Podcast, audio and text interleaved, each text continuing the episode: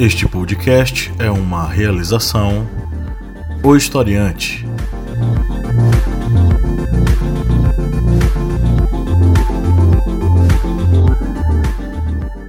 Olá, historiantes, bem-vindos mais uma vez ao podcast, o seu podcast sobre as ciências humanas, é o podcast do Historiante, toda semana aqui propondo debates e reflexões sobre vários assuntos interessantes, bacanas. Eu sou o professor Pablo Magalhães. Na minha frente está o senhor Cleber Roberto. E aí, pessoal, beleza? A senhora Lídia Verônica. Olá. E a Jaiane Rodrigues. E aí, gente? Depois de 20 anos, ela está de volta. que vergonha. Pelo menos aqui, né? Nos, nas arretadas vocês escutam Jaiane à vontade. Bom, estamos aqui para refletir e analisar sobre mais um tema proposto lá nas nossas mídias sociais, que Kleber vai me ajudar aqui rapidamente a observar, que eu não lembro, mas eu acho que é a literatura e seu papel na formação cultural. A literatura e seu papel na formação cultural é, é, o tema que nós vamos abordar hoje, depois de uma semana bem conturbada aí em nosso país, politicamente, socialmente, culturalmente por aí vai, né? É, eu vou começar aqui fazendo a leitura de uma matéria para inaugurar as nossas, as, as, nossas reflexões. Foi publicada na Folha de São Paulo, assinada pelo Paulo Saldanha, Ricardo Della Coleta. A Secretaria de Educação de Rondônia distribuiu nesta quinta-feira, dia 6, um memorando e uma lista de livros para serem recolhidos das escolas por conterem o que foi definido como conteúdos inadequados, entre aspas, a crianças e adolescentes. A pasta voltou atrás após questionamentos à medida. A lista, da, a lista das obras censuradas inclui 43 títulos. São livros de autores consagrados como Caio Fernando Abreu, Carlos Heitor Cone, Euclides da Cunha, Ferreira Goulart, Nelson Rodrigues e Rubem Fonseca. Também fazem parte o livro O Castelo, de Franz Kafka, Macunaíma, de Mário de Andrade e Memórias Póstumas de Brás Cubas, de Machado de Assis, as duas últimas obras recorrentes exigidas em vestibulares. A relação traz ainda uma observação: todos os livros do Rubem Alves devem ser recolhidos. Morto em 2014, Rubem Alves escrevia sobre educação e questionava o formato tradicional da escola. Questionado, Swami Vivekananda, secretário de Educação do Estado, afirmou inicialmente que se tratava de fake news. Após ser confrontado com a imagem desse processo no sistema de pasta, disse que não estava na secretaria ao longo da semana e que não tinha conhecimento da medida. Segundo ele, não haverá recolhimento de pastas. Bolsonaro e aliados insistem em dizer que há doutrinação nas escolas e nos livros didáticos e paradidáticos. No início do ano, o presidente afirmou que os livros escolares têm muita coisa escrita e que é preciso suavizar. A reportagem confirmou que o memorando e a relação de livros de Rondônia são oficiais. Os documentos foram encaminhados a coordenadores regionais de educação do Estado e o processo ainda consta no sistema de processos da Secretaria. Imagens dessa lista passaram a ser divulgadas pela internet e a Secretaria tornou o processo secreto às 2 horas e 11 da tarde dessa quinta-feira, conforme registro do sistema.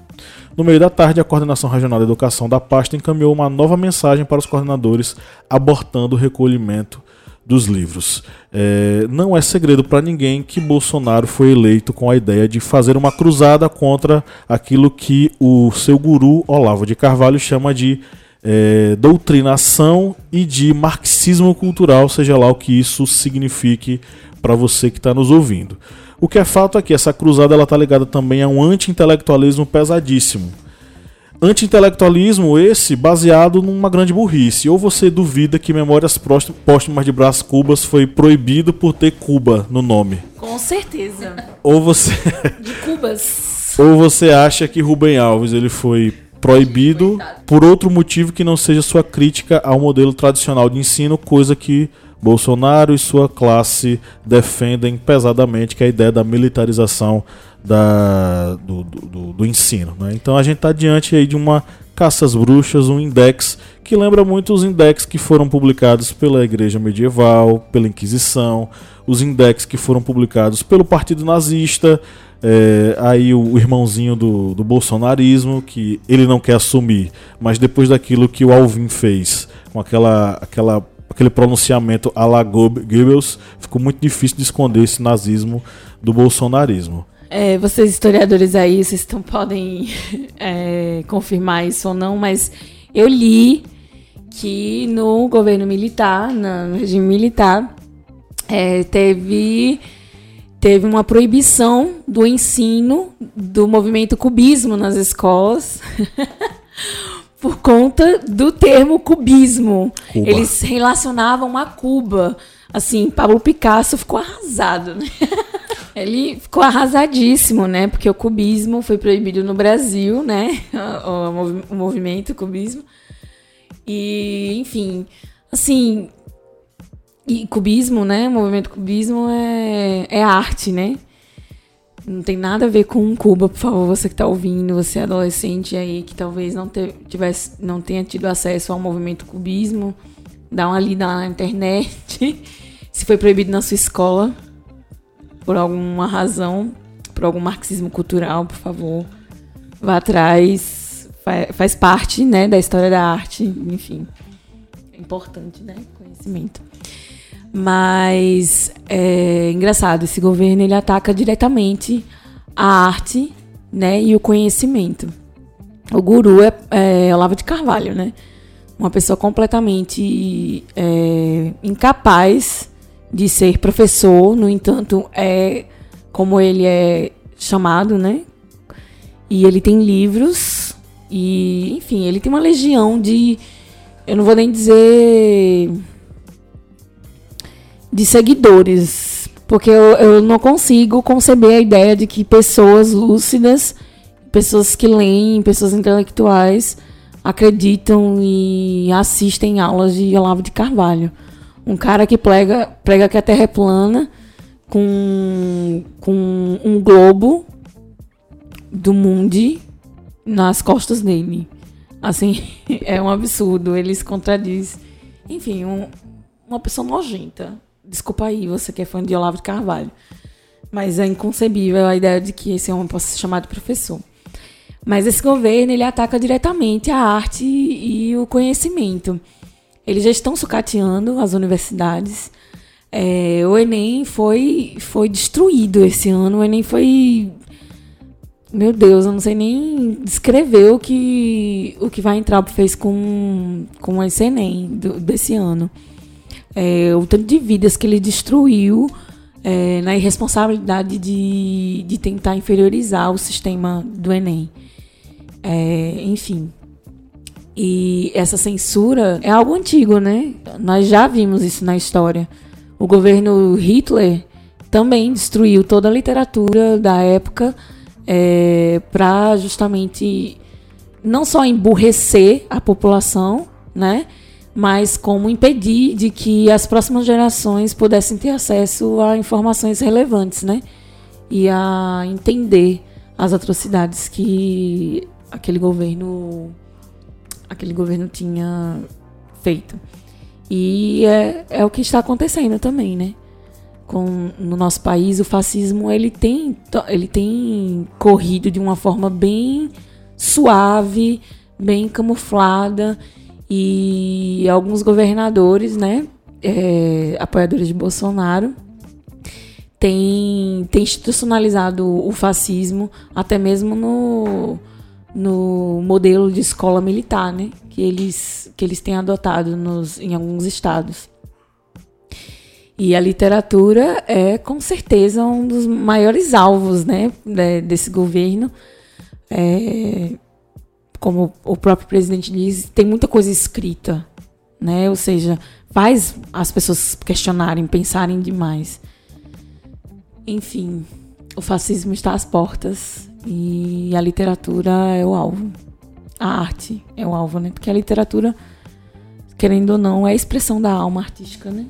É, quando falamos de literatura, é, a literatura e a formação da formação cultural de uma sociedade, a literatura ela tem como papel importante é na contribuição na formação tanto educacional como também na formação cognitiva dos alunos e também numa formação linguística das pessoas que têm acesso a livros, que fazem que a leitura de livros, que têm esse hábito de ler.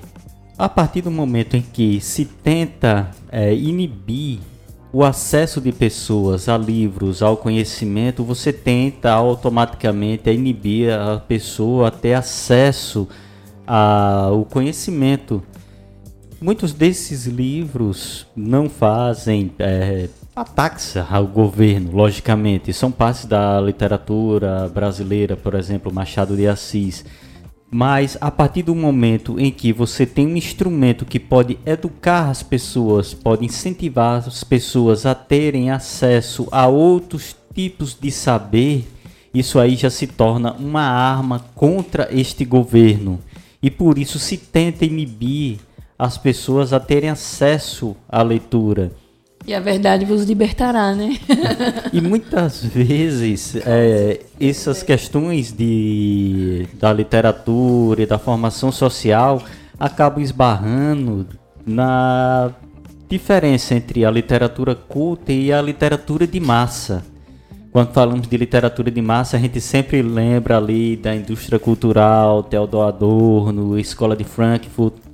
E a literatura de massa, ela também vai se engendrar dentro desse sistema de uma, de uma indústria cultural. Já que, segundo Muniz Sodré, a literatura culta ela implicaria uma é, interferência pessoal do escritor, tanto é, numa técnica romancesca mais corrente, quanto numa utilização de uma linguagem mais culta, uma forma de escrita que vai é, enriquecer uma literatura nacional ou aquela língua nacional. Já numa literatura de massa, o que vai importar são os conteúdos é, de fábulas, é, intrigas, aquele, é, aquela estrutura de é, princípio, tensão, clímax, é, um desfecho que é apoteótico, ou seja, há uma literatura que muitas vezes não vai enriquecer a pessoa que está lendo aquele livro, mas vai manter ele preso àquela literatura. E isso também pode ser utilizado dentro desse papel de uma formação cultural de um país, a partir do momento em que um escritor que é o escritor presidencial, ele faz parte dessa literatura de massa, a partir do momento em que ele foge muitas vezes de levar um conhecimento para as pessoas e passa a atacar outras pessoas. Isso gera um clímax da pessoa em ler aquele livro só para saber do ataque. É, o momento em que esse escritor, que você já deve saber, é Olavo de Carvalho, ele vai atacar determinada pessoa, ele vai se sentir superior a outra pessoa, a pessoa vai ler aquele livro e vai ficar preso a esse clímax da agressão, é, da refutação, das teorias milaborantes para refutar Newton, para para se dizer que é o grande filósofo do, do, desse momento, do período. Ou seja, isso mantém a pessoa presa aquilo ali e a pessoa muitas vezes não vai em busca de outros conhecimentos, vai ficar preso naquela literatura como uma espécie de literatura de massa, uma parte dessa indústria cultural que vai fazer com que as pessoas não pensem, não reflitam, apenas sigam o que está escrito naquele livro, naquele artigo, naquele jornal. E isso é algo que é muito ruim para a formação cultural de um país, porque as pessoas eles não vão buscar outras formas de literatura, outras formas de conhecimento, acabam ficando presas a um único escritor, a um único gênero que muitas vezes está repassando desinformação e usando os seus livros para agredir e para criar um clima nocivo dentro desse meio literário.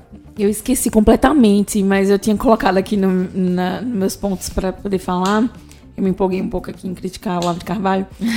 Mas é, algo que me deixou super indignada foi a escolha da Flip de 2020. É, a gente tem escritoras brasileiras maravilhosas para serem é, homenageadas. Inclusive a Hilda Hillist foi, né, um ano. E eu acho que outras escritoras deveriam receber é, esse prestígio de ser homenageado pela Flip, especialmente a Maria de Jesus, uhum. que foi uma mulher que morreu na, no anonimato, né?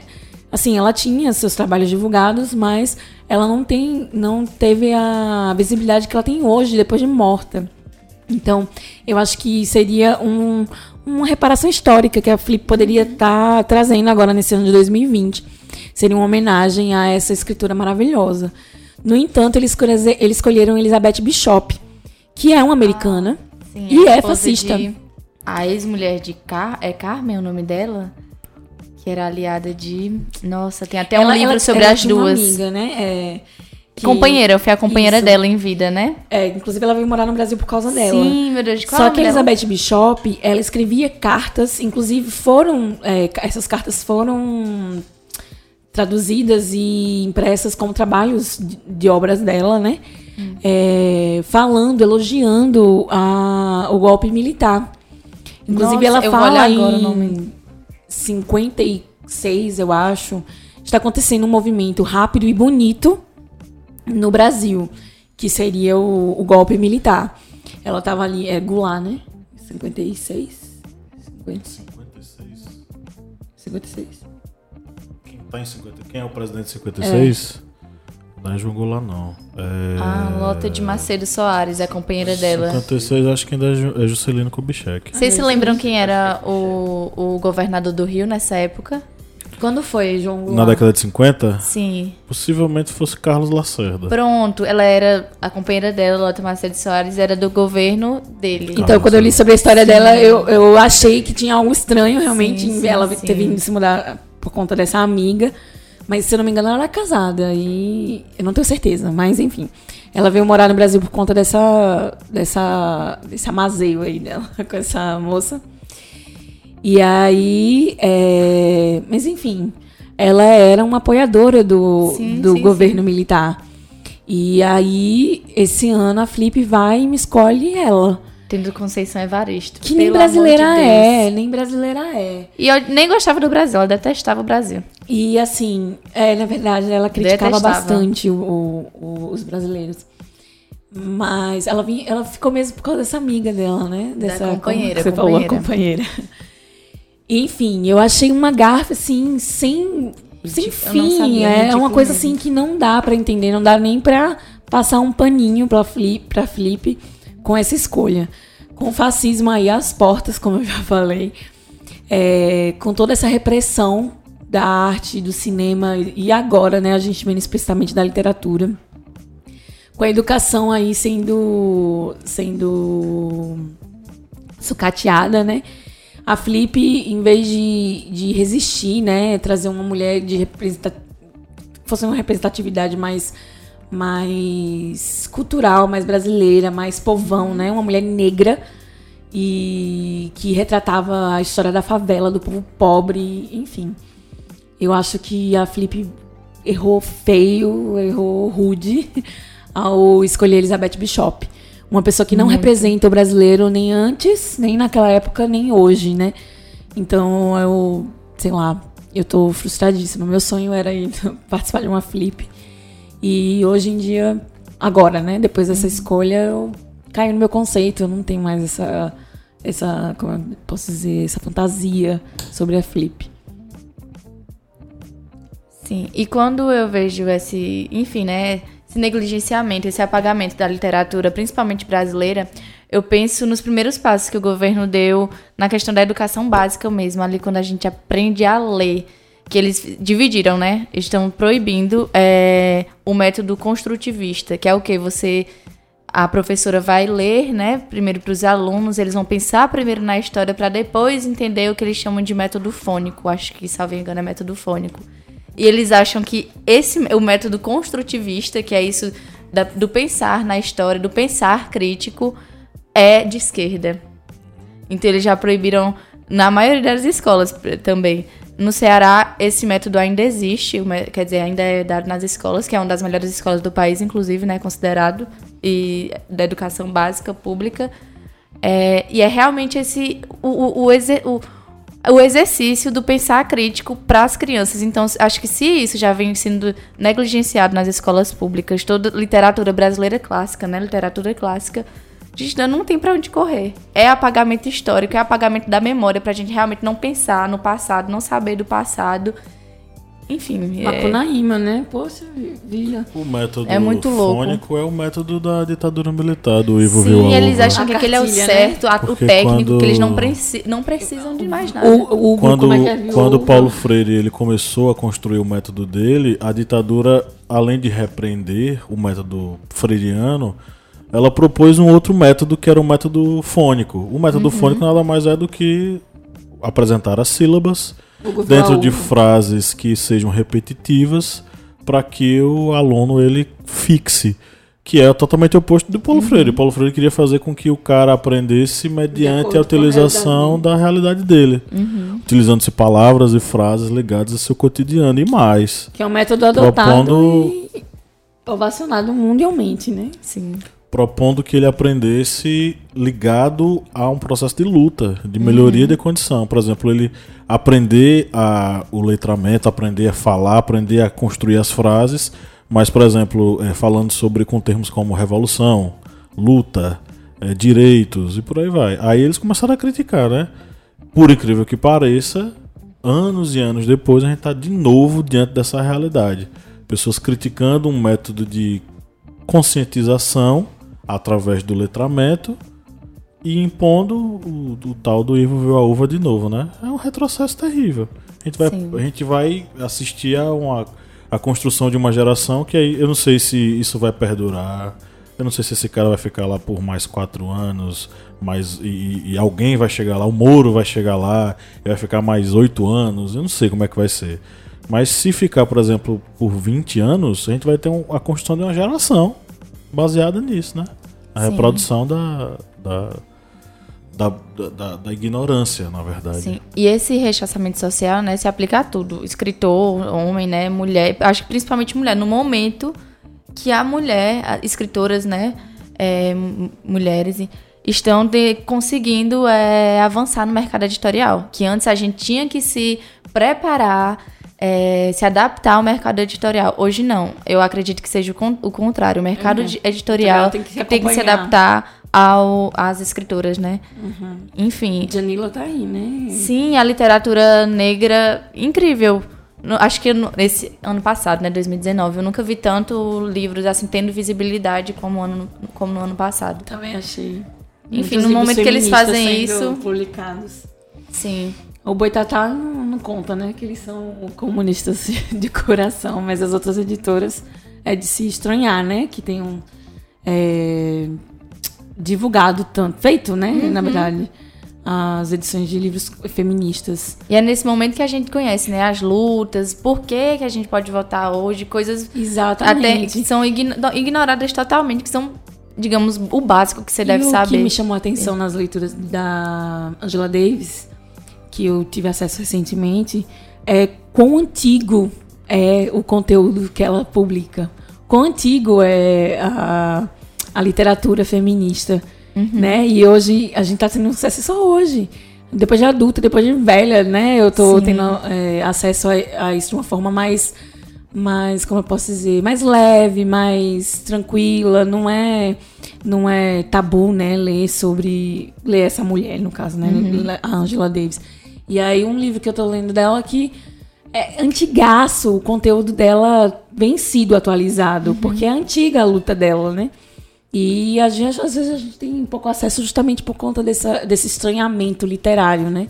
Que a nossa história pode ter causado pra gente, né? Sim. Esse preconceito Acho de que ler até você, assuntos que comentou um dia comunistas. em um podcast que Angela Davis veio pra cá e alguém fez uma pergunta pra ela, ela disse: "Não precisa procurar nada fora daqui. O Brasil já tem simplesmente tudo. Nós temos, enfim, nós fazemos muito aqui. É, ela fez Não uma precisa. crítica, né? De Sim, que sim. nós líamos sobre feminismo é, estrangeiro, né? E não Sim, dava valor sim. ao nosso.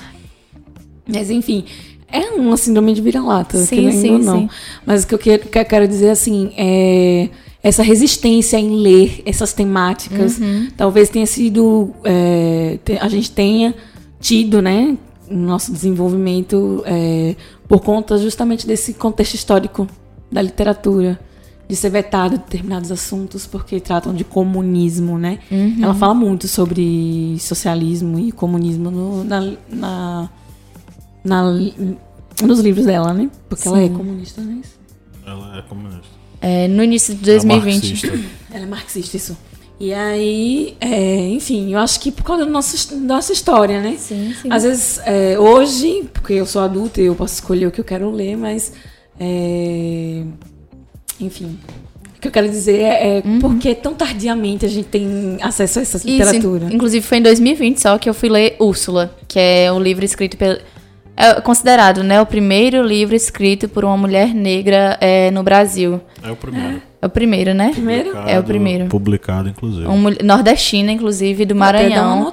aqui. É, e ele é- tem um viés, assim, um pouco romantizado. Não romantizado, né? Pelas, pelo que eu li. Ele pega uma ideia romântica, né? Ali de um casal e tal. Mas com essa crítica à questão escrava, escravocrata no Brasil. É porque e que antes autores dela. homens não tinham. Sempre era o, o escravo bonzinho e tal. E tinha aquela história de que o homem branco é, salvava o herói, seria o herói, enfim. É, enfim, e foi só em 2020 que eu consegui ler isso. É, ela, é, é porque ela também é filha do tempo dela, né? Porque Sim. ela escreve na década de 1860. 1860 a gente está passando por um processo de transição do romantismo brasileiro que está começando a ter influências do realismo. A gente está começando a ter, por exemplo, um Machado de Assis, um pouco mais crítico Mas e a gente tal. tem Machado de Assis nas E escolas. aí a gente vai ter um. Não, eu tô falando da posição dela em relação à história romântica. Não, mas eu acho Ela que ela ainda consegue faz avançar parte- muito em relação aos É, autores. ela, ela faz parte desse processo de transição. Ela está no processo de transição entre, por exemplo, Machado escreve em 1860, na década de 1860, A Mão e a Luva. A Mão e a Luva, ele, ela- ele é escrito em um estilo romântico, é o estilo romântico clássico do século XIX, muitas emoções, aquela coisa. Só que em A Mão e a Luva, a mocinha não fica com o rapazinho.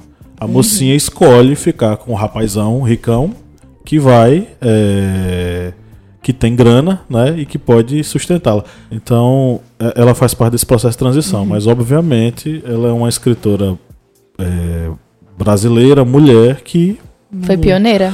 não se tem notícia, as pessoas não reproduzem a, a, é, a obra dela, a coisa dela. Agora o que eu queria perguntar para vocês é o seguinte: diante desse quadro, né, o- o- a proibição de determinadas leituras, e aí a gente tem Macunaíma, Memórias Póstumas de Brás Cubas, uma, uma carrada de livros fundamentais. Como é que vocês enxergam a literatura dentro da cultura brasileira? O que nós temos de literatura dentro da cultura brasileira? E o que tipo de impacto essa proibição pode causar na nossa sociedade? Primeiro passo, acho que é uma sociedade sem memória. Acho que a gente vai se tornar um bando de zumbi aí solto nesse mundo e reproduzindo crimes do passado, inclusive. Porque eu acho que se a gente não lê literatura. E, e também acho que a humanização, se ainda existe um pouco aqui, não vai existir mais. Que é- eu acredito que a literatura faz a gente se aproximar mais do mundo real, das pessoas, enfim, traz da humanização né? ela humaniza as pessoas, enfim, pessoas, qualquer tipo de pessoa que seja. A literatura, acho que ela é capaz disso, de humanizar as pessoas. Então, eu acho que se a gente não lê literatura, não tem como a gente ser próximo desse mundo, do mundo real, não, das realidades que nós temos, enfim, se tem acesso ou não. É, Não. o prim... ó, é um dos livros que eu li na minha adolescência, assim, que chamou, que me fez conhecer uma outra realidade e que me chamou muita atenção na época e me fez ler outras literaturas foi A Rota 66, que é de Caco Barcelos. E ele conta a história dele. Não sei se vocês conhecem a história de Caco Barcelos. Ele cresceu, né? é, é, de Curitiba. Ele conta ali histórias da, da do regime militar, né? Nas favelas, como é que acontecia e tudo mais. E era uma realidade muito distante da minha adolescente, né? E aí eu passei a conhecer uma nova realidade. E aí em seguida eu li Carandiru também, ou seja, uma realidade completamente Sim. diferente da minha. E ao longo da minha vida eu fui lendo muitas outras histórias. Agora adulta eu li a Quarto de Despejo. Muito bom. E embora eu já tenha tido contato na, na literatura e até mesmo na vivência assim de estágio de trabalho no direito, é, eu tive outra visão de mundo, né, de outra realidade, de outro tempo que faz parte da minha história, porque querendo ou não a história do Brasil é a minha história, né? É, enfim. E aí é, eu conheci uma realidade com, completamente diferente. E eu olho, já olho para aquela época, nesse período histórico do Brasil, com outro olhar. Não só com o olhar do, dos políticos que a gente aprende na escola, né? Dos presidentes, dos políticos, do, é, como, como foi a fome no Brasil naquela época, que dá uma pincelada nos livros de história. E daí, no livro dela, eu posso entender de uma forma mais complexa e como foi construída as favelas a partir daquele, da, dessa realidade da fome no Brasil, daquela época. E perceber que até hoje isso acompanha, né? Como, enfim, é, depois dela, outras, outras literaturas que eu que eu vi e é a mesma coisa. E ano seguinte, outra literatura, a mesma visão de favela, né? Uhum. Dos mesmos perrengues e tudo mais. E hoje também, o preconceito, né? Se perseguição contra o negro, contra o pobre, contra, enfim, todos a classe a situação de vulnerabilidade, né? A sociedade periférica. Sim. Eu acho que meu despertar com a literatura veio com Eliane Brum. Eu acho que eu tive contato com a literatura muito tarde, acho que quase entrando na faculdade. E o que teve assim, o que realmente me deu um, um choque de realidade foi como ela falava e o que ela falava das pessoas. Então, hoje o que me assusta muito, muito, muito quando eu vejo esse apagamento da literatura é o que eu disse um pouquinho antes, é esse processo realmente de desumanização. E acho que a nossa sociedade está ferrada se isso vier a acontecer totalmente, porque já está acontecendo, né? Sim. Há outro livro que chamou a atenção na adolescência também, que era paradidático, inclusive, é o Cortiço. Uhum. Que eu lembro que a gente lia em sala de aula o Cortiço e parecia uma realidade realmente fictícia. E até o, que a, o momento que a nossa professora falou, gente, isso é real, isso acontecia mesmo. E o que ele está retratando aqui do Cortiço são histórias mas é, é, essas, esses, esses acontecimentos do cotidiano deles é uma realidade. Ou seja, né? Eu estava entrando em contato ali com um, uma realidade muito distante da minha, né? Que chegava a ser fictícia, enfim. A literatura, ela conta história, né? E ela ensina a gente realidades que é, não nos alcança, tanto hoje quanto no passado, enfim e a gente pode como é que se fala? refletir, uhum. né, sobre o que da história ainda persiste, né? O que da história ainda continua, né? E, a, e as vítimas da sociedade, querendo ou não, é, desse sistema, desse sistema que eu perdi a palavra que eu acho que é apocalíptico, apocalíptico, nem a palavra saiu certa o que a gente está vivendo, literalmente. É, só respondendo rapidinho aqui a questão de Pablo, acho que a questão da literatura dentro de uma sociedade, dentro dessa formação cultural, é algo importante, pois a literatura, toda, é, toda forma de, de se expressar de uma sociedade, ela vai ser importante para aquele povo. Temos como exemplo os Sertões de Euclides da Cunha. Ele vai ter toda, digamos, aquela influência daquele período em que existia a eugenia, toda aquela questão de uma diferença de raças dentro da raça humana, uma raça superior à outra, mas ele vai dar a descrição de um conflito que ocorreu no interior da Bahia. E isso vai se tornar como parte integrante da literatura brasileira e como parte da história do Brasil. A exemplo disso, nós temos, por exemplo, Contestado. Contestado que também foi uma revolta popular, mas não teve essa abrangência de conhecimento porque não teve uma literatura, uma pessoa que escreveu sobre ela e conseguiu esse alcance tão grande. Aqui no Nordeste vamos ter outros conflitos, como por exemplo, é, Pau de Colher, Caldeirão do Beato Lourenço, e todos eles também são desconhecidos do grande público porque não tem grandes literaturas, grandes livros, é, livros de história que vão abranger e conseguiram é, é, se influenciar grandes massas. E isso faz com que esses eventos sejam esquecidos pelo, pelo povo, pela população. E uma das partes que vai ser é, importante da literatura é isso, fazer com que a história das pessoas desconhecidas sejam conhecidas pelo grande público.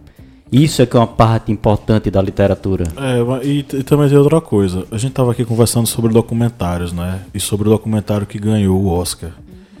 É, literatura, ela é uma coisa que sai de, de dentro de você que está assemelhado à poesia, que é a sua representação, o seu sofrimento, o seu olhar sobre determinada realidade, não retratando aquela realidade tal qual ela aconteceu mas passando para quem está lendo o que você sente, porque a literatura é o seu sentimento, é o seu coração colocado em letras. Diferentemente, por exemplo, de um livro de história. O livro de história ele é uma pesquisa científica para mostrar uma realidade. A gente falou aqui sobre é, Democracia em Vertigem e o, o Indústria Americana. Indústria Americana é um documentário de história, vamos dizer assim. Documentário de sociologia. Democracia em Vertigem é uma poesia. É, não é um documentário, é uma poesia. Então a literatura está mais associada a essa questão da representação da realidade, mas a partir uma perspectiva que passa pelos seus sentimentos. Você está colocando ali os seus sentimentos sobre determinado assunto. Se é realidade ou não, aí não, não importa. É, é se importasse tanto, nós não, ter, não, teríamos tantos estilos literários em jogo. Né? Nós não teríamos o romantismo, nós não teríamos o realismo, nós não teríamos o naturalismo, que são todas perspectivas muito ligadas à emoção sobre a realidade, né? Que é, é. o que é a literatura. Exatamente. Passando a limpo. Mande o braço aí, meu irmão. Vamos aqui para o primeiro quadro. Não sei se já conhece. Acho que é, Jaiane tem muito tempo que ela participa. É, acho que não. Eu vou ler duas notícias. É, uma eu vou mudar um pouquinho, viu? Vou, uma, vou pegar o meio de uma notícia e vou. Eu posso, digamos, alterar alguma coisa e vocês vão dizer se é verdade ou mentira é, essa trecho de notícia, esse título de notícia que eu vou comentar. E tá, vai rolar uma pontuação. Quem ganhar hoje vai ganhar o quê? Quem ganhar hoje vai ganhar é, um tal ok de Bolsonaro. Tal tá, ok. Vai lá. E uma arminha. Eu vou pegar o trecho de uma reportagem que saiu na Carta Capital. E esse trecho da notícia eu vou pegar aqui já no meio dessa reportagem, que vai ser um comentário sobre as bibliotecas no Brasil.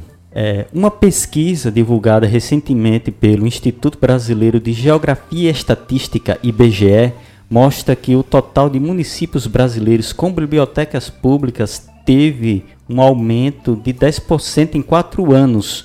O número subiu de 87,7 em 2014 para 97,7 em 2018. Rapaz, isso é mentira. Tá dizendo então que 97%. É, vai. Aí isso você... é mentira, é um número muito alto. Eu também tô achando, quase. Só se for aquelas bibliotequinhas de, de, de que tem só uns, uns livrinhos didáticos e tal. A daqui mesmo até tá caindo e ninguém nem aí. É. Bem, acho é, que... é verdade, mentira? 97. Eu acho Quer que é- ganhar não, tá Acho que é mentira, é um, é um número muito alto, você é louco. Mentira. É falso.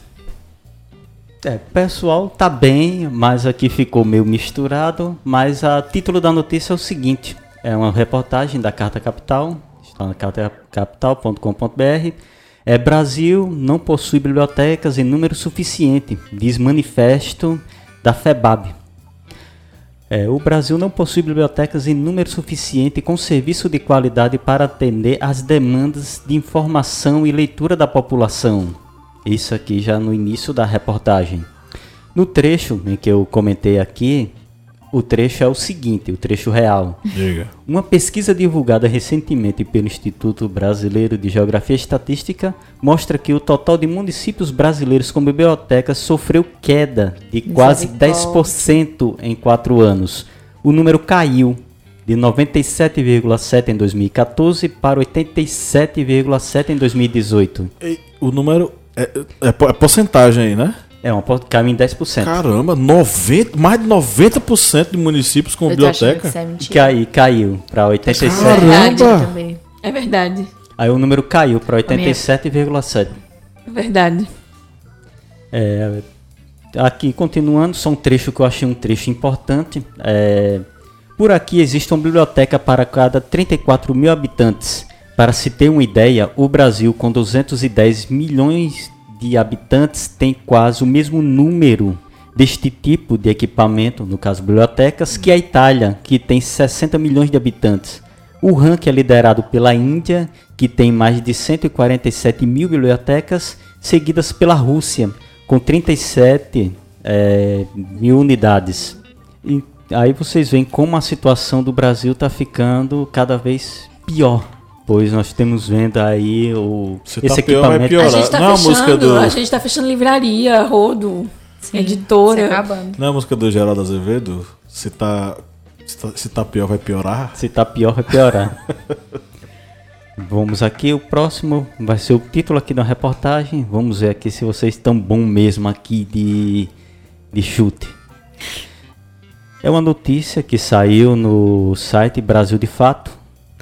É, Brasil tem aumento nas vendas de livros políticos em 2019. Acho que é verdade.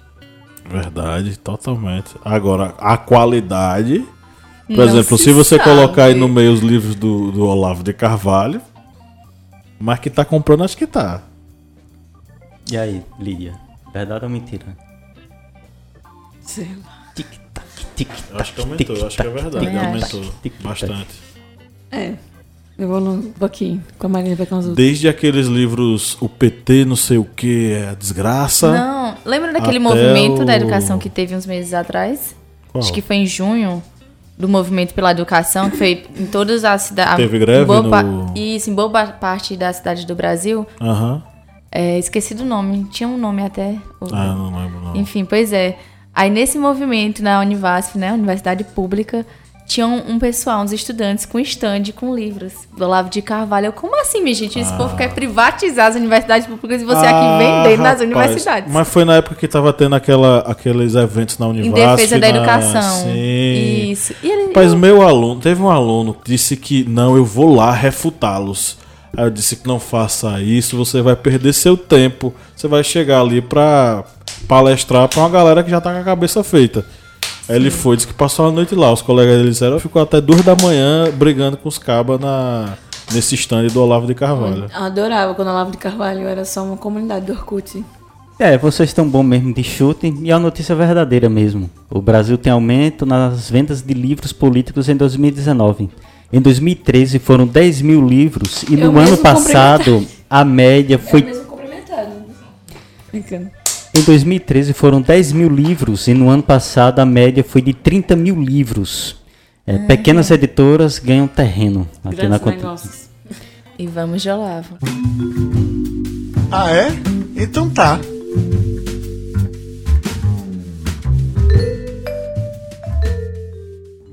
Vamos para as nossas interações aqui com É só um, um Oh, comentário que eu não sei se vai ser relevante, é que é, a estante virtual foi comprada pela Magalu, né?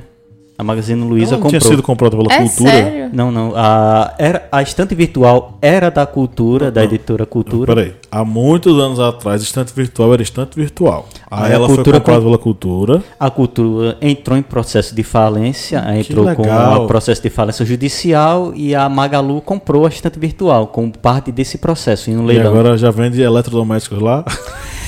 A intenção nas reportagens, pelo que eu vi, é que a Magalu ela vai entrar de vez dentro desse processo.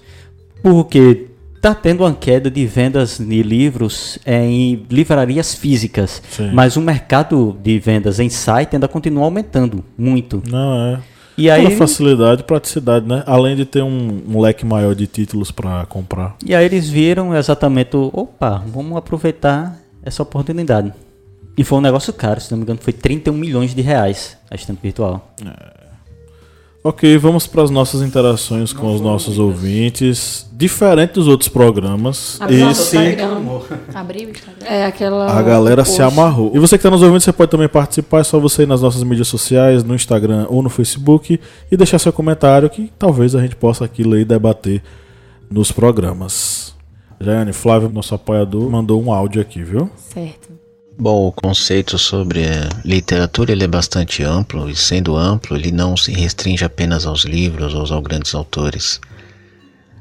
É, É possível encontrar é, literatura nas, nas, nas canções, é possível encontrar literatura em, em quadrinhos, em artigos jornal, é possível encontrar literatura também nas batalhas de Islã, que é batalha de rimas, e também é possível encontrar literatura nos versos do Patativa do Assaré, que foi um homem que não teve muita instrução na sua vida, mas que, que deixou a sua, sua mensagem, o seu legado, e que era um homem que estava fora desse contexto cultural, que é um contexto muito restrito e muito elitista também. Sendo assim, a literatura ela nos tira desse isolamento cultural quando a gente se identifica com a, a mensagem que o, que o seu autor ele transmitiu e a gente conseguiu absorver o seu, o seu conteúdo. E a literatura ela também ela é capaz de quebrar essa divisão criada e imposta entre a cultura erudita e a cultura popular ou cultura para as massas. E obrigado a todos e boa gravação. Concordo plenamente. Eu acho que a gente precisa de literatura para viver. Qual é o autor, gente, que disse que a beleza salvará o mundo? A beleza salvará o mundo? Uhum. Caramba, procura aí, Clara. Acho que é do. Gente. Foi Bolsonaro. Então eu acho que eu sigo no pensamento de que a literatura salvará o mundo. Gregory Wolfe. Sério que foi ele, mas menino? A beleza salvará o mundo. Pronto, eu acredito que eu vou aí pegar a frase dele para implantar a literatura salvará o mundo. E realmente é isso que ele disse, essa divisão que é quebrada, né, entre cultura de massa, cultura erudita, e que existe esse debate entre literatura marginal, se realmente existe essa literatura Sim. marginal, que, por exemplo, a gente pode citar Quarto de Despejo, que foi enfim, apagado muito por isso, né? Que era uma literatura do povo, feita pelo povo. Então, eu acho que é basicamente isso. E Patativa se... da Saré mesmo também, que escreve do jeito que se fala, né? E se a literatura não foi feita pelo, pelo povo, né? Não será nada. Pegando aí a frase do querido... Roberto Alvim. Nossa. Bom, os outros foram bem simples, então... Um botou traiu ou não traiu? Traiu ou não traiu mentinho? Traiu não, traiu não. Eu acho que é, é, Eu acho não, eu tenho certeza. Essa é a questão. A pergunta do traiu ou não traiu. Eu acho isso até legal quando trazem essa pauta para discussão no Twitter sobre traiu ou não traiu o Bentinho, né? E eu acho maravilhoso porque é de uma geração, né, o conhecimento do, dessa história e, e, a, e, as novas gerações que leem isso, uhum. ou por curiosidade, ou por modinha, vai atrás de saber que história é essa, Sim. né? Traiu ou não traiu quem? Quem foi, né? Captou? Quem foi Bentinho? E, enfim. E a... É Capitu, né? Gente, é, já perdi o nome da... Capitu. É. Nossa. Aí, eu já, já tô perdida. Enfim, eu gostei muito dessa referência aqui do arroba TK underline Gustavo, traiu no traiu, porque quem tem intimidade com literatura vai entender este comentário, né? E ele é muito, muito, muito recorrente no Twitter. Existem várias teorias de que Capitu traiu e várias teorias de que Capitu não traiu o Bentinho e que ele era neurótico. Loucão. E enfim. Bora pra terapia. Exatamente. Outras pessoas dizendo que, né, que zeraria a prova porque não ia saber falar sobre literatura. Isso já é triste. É, uma moça que botou seria massa, mas não desenvolveu muito tema. É, só elogios, né? Mas teve um jovem aqui, o arroba Elienai, com dois Is no final, que começou a escrever a redação dele aqui no comentário. E eu fiquei um pouco perdida. Eu, eu trouxe aqui pra mesa para ver se alguém me ajudava. Porque eu fiquei um pouco perdida se ele era a favor ou não é, da literatura como formação, né? Então vamos lá. O Elinai, ele falou aqui: muitos ainda se questionam sobre qual a importância da literatura ou o que é a literatura. Estes questionamentos são plausíveis, pois numa sociedade onde há poucos leitores e uma grande carência educacional, não se pode esperar que se tenha uma compreensão mais abrangente sobre o tema. Para esta última, a resposta mais recorrente e também apresentada nos livros didáticos é que a literatura é a arte da palavra. Este conceito diz respeito ao trabalho com a linguagem pelo artista literário, escritor, poeta, entre outros criando certo efeito estético na obra literária. Porém, essa compreensão dessa arte da palavra pode ser incompreendida pelos alunos. Talvez a concebam complexa, por isso faz-se necessária uma apresentação mais cautelosa, por assim dizer, a esses jovens leitores. Ao saber também que antes de qualquer conceito sobre o que seria literatura, o aluno deve apres ser apresentado ao texto literário de uma forma prazerosa, sem maiores pressões. Depois de haver certa sintonia entre o leitor e o texto literário, é que se pode discutir sobre esta ou, ou aquela denominação literária. Eu Vamos todos comentar esse comentário? Porque eu. Não, é. Aqui... Realmente, é, a literatura deve ser principalmente para pessoas que não têm o costume de ler, deve ser apresentado literaturas que, digamos, a pessoa vai ter uma maior intimidade. Uhum. Uma pessoa não pode querer, por exemplo, que uma pessoa que nunca leu um livro ou só está acostumado com é, revistas em quadrinhos pequenas vai ler é, Os Miseráveis, Sim. ou então vai ler Musashi, ou então vai ler é, livros é, de duas, é, três mil páginas, trilogias.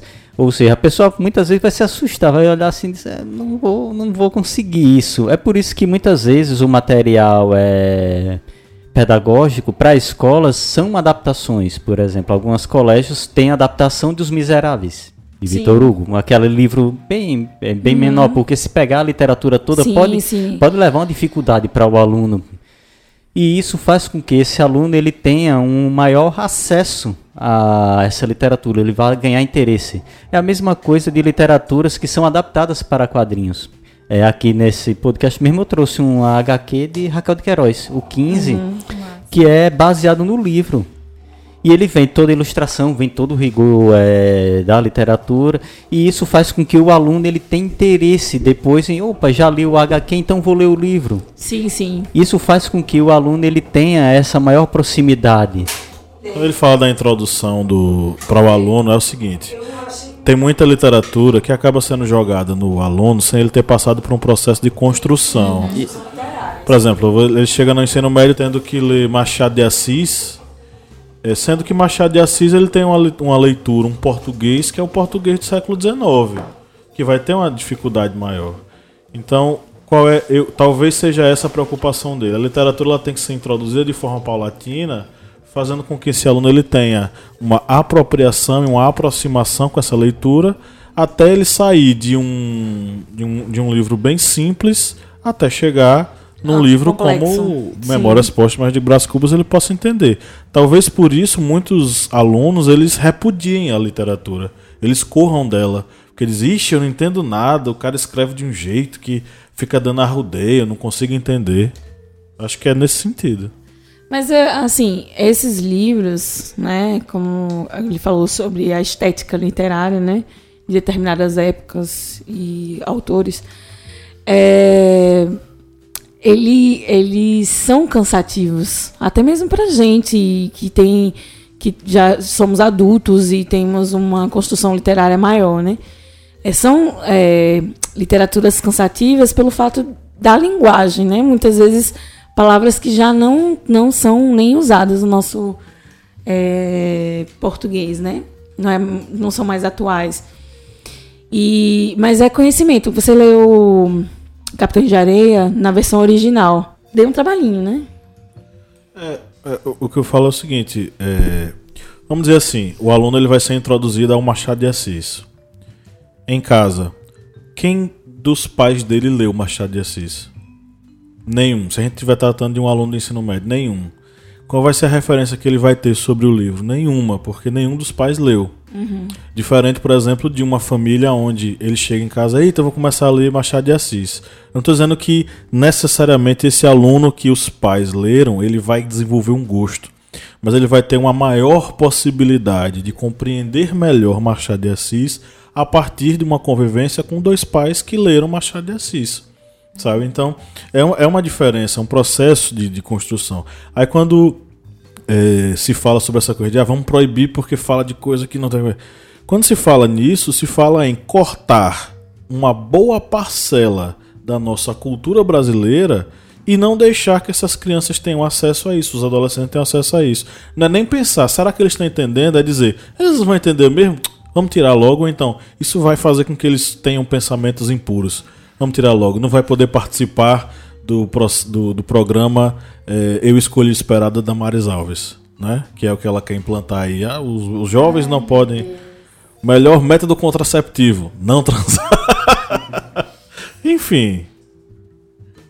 Eu acho que seja nesse sentido. É, exatamente. O aluno ele tem que ter a- aquela adaptação também à situação da, é porque- daquele, daquele momento. Mas o que eu, que- que eu queria defender é que a questão do que.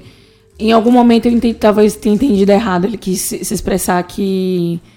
De, de ter cautela do que era apresentado a- aos novos leitores e tudo mais. Mas eu não entendi. é, ele, eu entendi que ele estava falando sobre os períodos estéticos, né? Da literatura. E é isso que eu tô falando. Até pra gente, às vezes, se torna cansativo.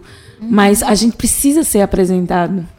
A gente precisa conhecer. Faz parte da história. Né? É é, Eu acho que é necessário entender como as pessoas daquela época se comunicavam. Como elas viam o mundo daquela forma. Como elas sentiam. Como elas se tratavam. E a literatura, eu acho que reflete muito isso. Não um jornal, muitas vezes, não vai trazer como as pessoas se interagiam. Como era proibido uma mulher estar num salão com tantos homens. Como os homens olhavam para aquela mulher. Qual, o qual atrativo é, do corpo feminino era que chamava mais atenção? O pescoço, o calcanhar, o quê? Né? Então, por mais que seja cansativo ali, é, determinadas literaturas, eu acho necessário o conhecimento, ter acesso a, a, a elas, né?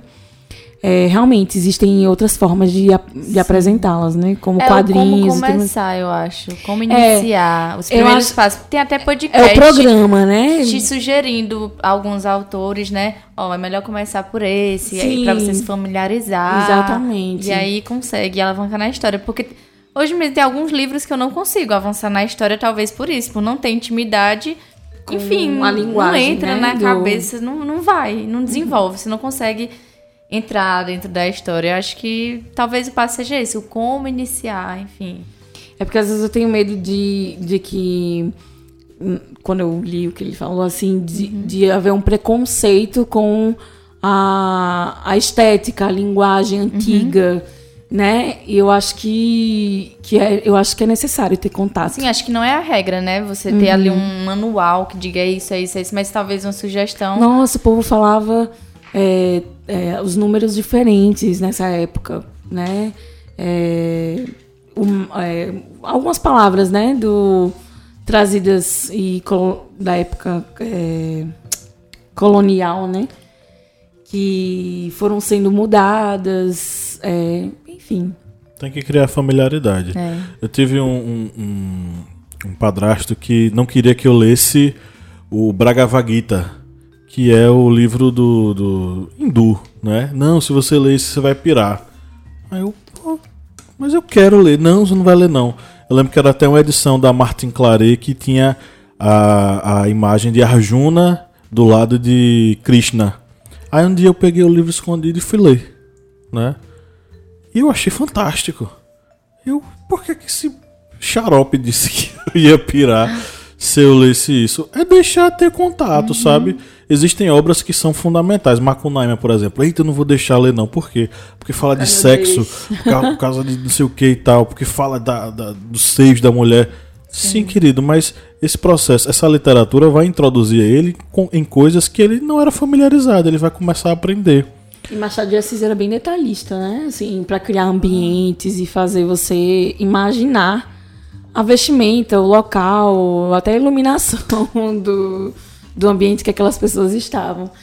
E é, Não eu deve existir lembro, eu acho literatura que também proibida. interessante. O que, deve ser, o que deve se prestar atenção é atentar para a faixa etária. Claro, você não vai passar memórias póstumas de Brás Cubas para uma criança de 8 anos. Mas, isso então, não tem nada era isso a que eu ia falar de memórias Agora, póstumas de a Brás Cubas. adolescência é um processo de introdução de várias referências literárias, são necessárias. É, e aí é que entra também o papel do professor, né? Sim. Que pessoas que vieram antes, estudaram antes. Existem professores é, que dão só a matéria de literatura, por alguma razão, né? Eles têm um conhecimento sobre, aquela, sobre aquele conteúdo.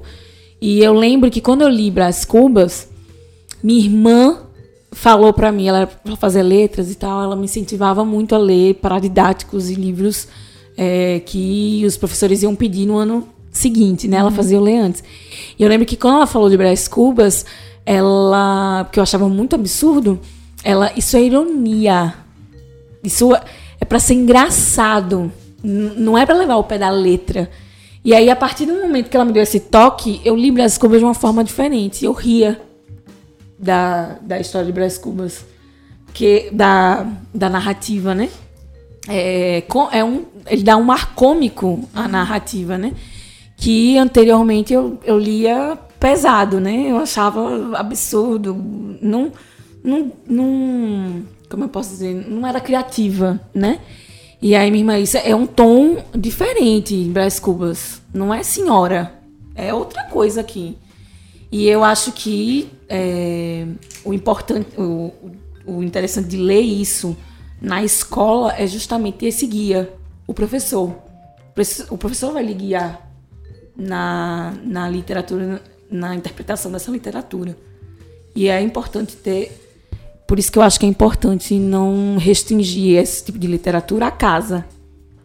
E sim ao ambiente escolar, realmente ser um estudo, é, enfim, Mas aprofundado. pode ficar tranquilo, o Bolsonaro vai botar todo mundo para estudar em casa.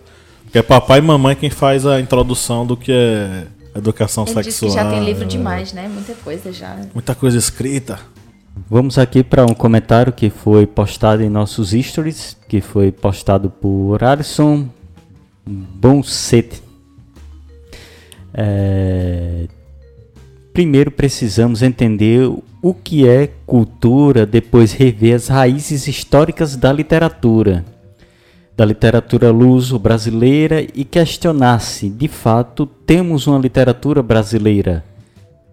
Que, fo que fomente a cultura nacional ou se carregamos a sombra do naturalismo criado pelos brancos.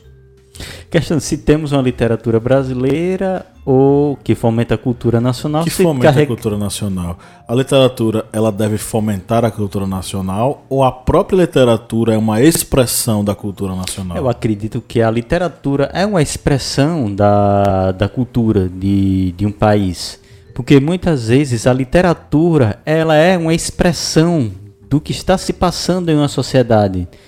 Ela pode descrever os fatos que estão ocorrendo naquele momento. Ele pode ser até uma crítica social ou uma crítica política dentro daquele contexto literário. E essa cultura, essa, essa literatura, ela vai estar é, com toda essa influência desse momento em que se esteja vivendo ah, aquela sociedade. Como, por exemplo, já foi citado aqui, Machado de Assis, ele vai escrever para o seu período em que ele estava vivendo. A mesma coisa vai ser, por exemplo, Miguel de Cervantes com com Don Quixote. São representações São dentro das- do seu dentro do, contexto se- histórico. dentro do seu contexto histórico. E até uma, uma coisa que é interessante, Don Quixote é um dos livros mais vendidos do, do mundo. Ele, se não me engano, tem mais de 500 milhões de, de livros vendidos. ou Depois seja, da Bíblia. é, depois da Bíblia e o livro vermelho de Mal e o Alcorão, aí tá lá um, um espanhol de língua latina com um dos livros mais vendidos da história, 500 milhões de livros, o que é uma quantidade bem interessante e que demonstra todo esse poder que tem dentro de uma literatura da, da língua latina, tanto o português como o espanhol. Queria agradecer a todos vocês que colaboraram, que mandaram suas perguntas, mandaram suas falas.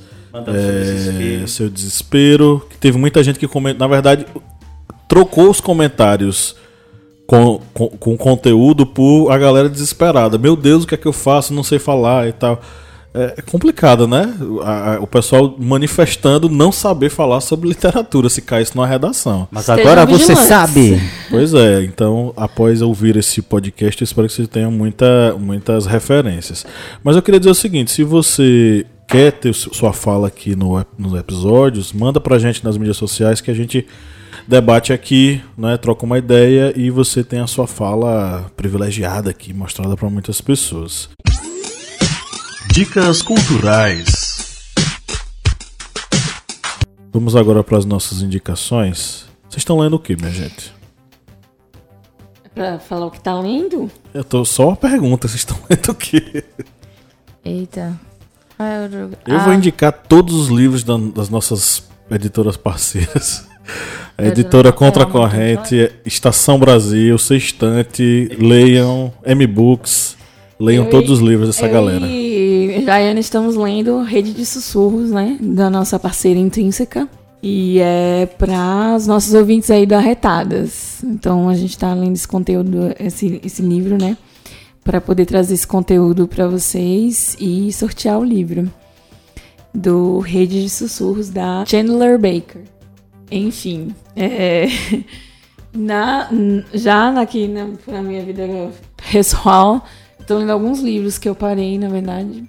Um da Angela Davis, que eu não vou lembrar agora. É uma série de livros dela sobre feminismo. Ah, feminismo, política e sociedade, eu acho. E é, O Dilema do Porco Espinho, do Leandro Carnal. É, por enquanto eu parei nessa literatura. Mas esse ano eu já li dois livros, então tô perdoada. Também, já li dois, mas faz um ano que eu não conseguia ler é O Amor no Tempo de Cólera. Então eu voltei, acho que se Deus quiser eu termino. E Rede de Sussurros, que eu comecei também já. Agora vai. Eu tenho três indicações para serem feitas. É, eu vou indicar um livro que eu falei aqui no podcast, só para poder me retratar aqui sobre o livro. Caco Barcelos é de Porto Alegre. Ele ganhou o prêmio Jabuti pelo Rota 66, é, na categoria reportagem. É, não é uma autobiografia, perdão. eu- fa- faz 15 anos que eu li esse livro, né? Então confundi algumas informações. É, não é uma autobiografia, é uma biografia. E ele ganhou o prêmio Jabuti e notoriedade, obviamente, com esse, com esse livro. Rota 66, Polícia que Mata. E aí eu vou indicar essa literatura muito boa. E, e é prêmio Jabuti, né? Prêmio de literatura, gente. É importante, né? Vocês conheçam autores que foram premiados. E não tem tanto prestígio, né? Não tem tanto notoriedade. Mas enfim, o outro livro que eu vou indicar. Eu esqueci qual era que eu tava. Eu fiz uma lista aqui. Ah, Memórias Póstumas de Brás Cubas. Eu ia. Leiam, verdade. Eu ia falar pra, pra ler, né? Matemática e literatura. E eu não sei se ainda faz parte dos, dos livros de, do cronograma de, de, de leitura hoje em dia, mas fez parte do meu, né? E eu lembro que eu já tinha lido quando a professora passou e eu fiz questão de ler novamente, porque eu me diverti muito lendo aquele livro quando eu falei, né, que minha irmã deu aquele toque pra mim é, de como o olhar que eu deveria ter sobre aquela literatura. E eu me diverti muito lendo. Aprendi um pouquinho de, de ironia, né? E, enfim, foi um, um dos livros que eu mais. uma- Um das literaturas que eu mais gostei de ter lido foi Memórias Póstumas de Brás Cubas, que não tem nada a ver com Cuba, viu, gente? E o outro que eu ia indicar, na verdade, é a revista Curumatá. Fez um manifesto, a- um manifesto para literatura. E é uma matéria dessa semana da revista Curumatá, que a revista é do Toninho Castro. Ele participou aqui ah, num podcast sobre literatura também, juntamente com o Braulio Tavares, arroba Ba- Braulio Tavares, que Braulio Tavares também ganhou o prêmio Jabuti, é, que é, a gente teve a oportunidade de entrevistá-los, tanto o Toninho quanto o Braulio. E o Toninho tem a revista Curumatá, com matérias muito relevantes e dando visibilidade a artistas plurais, tanto cantores quanto poetas e enfim.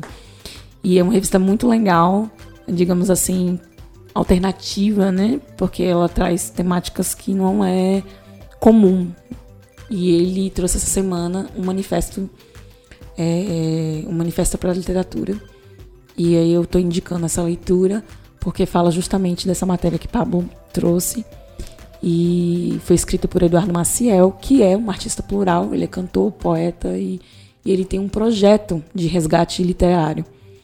E ele fala um pouquinho do trabalho dele também na revista. Então eu vou indicar essa matéria dessa semana da revista Curumatá. É, eu vou indicar acho que só dois. O primeiro é Casa dos Espíritos, de Isabel Allende, ela é do Chile. Prima, inclusive, né, do ex-presidente do Chile. E ela fala um pouquinho sobre. Tem uma. A literatura dela é bastante mística, essa realidade surreal de Gabriel. Me lembrou muito Gabriel Garcia. Sim, sim. E ela, nesse livro, conta a história de, da, de três gerações de mulheres.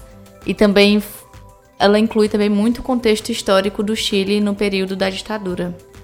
É, foi um, um, dos livros, eu li em 2020, mas ele bateu todos que eu li já em 2019. Então acho que é uma das, das minhas três leituras da minha vida preferida. Que eu acho que é incrível, todo mundo deveria ler, muito, muito, muito boa mesmo. É, outro que vou indicar, que a gente comentou inclusive no, no podcast de hoje, foi Quarto de Despejo. Quarto de Despejo, Úrsula. Eu acho que para quem ainda não leu, são leituras super tranquilas. É, que você consegue aí matar em um dia. Acho que é isso, esses três. É, eu vou aproveitar a sua menção a Gabriel Garcia Marques para falar de um livro que eu li aos 13 anos de idade.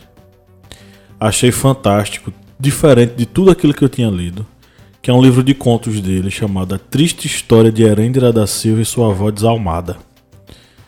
Que com peito, sexo, partes pudorentas do corpo humano, etc, etc, etc. Tem tudo naquele livro de contos.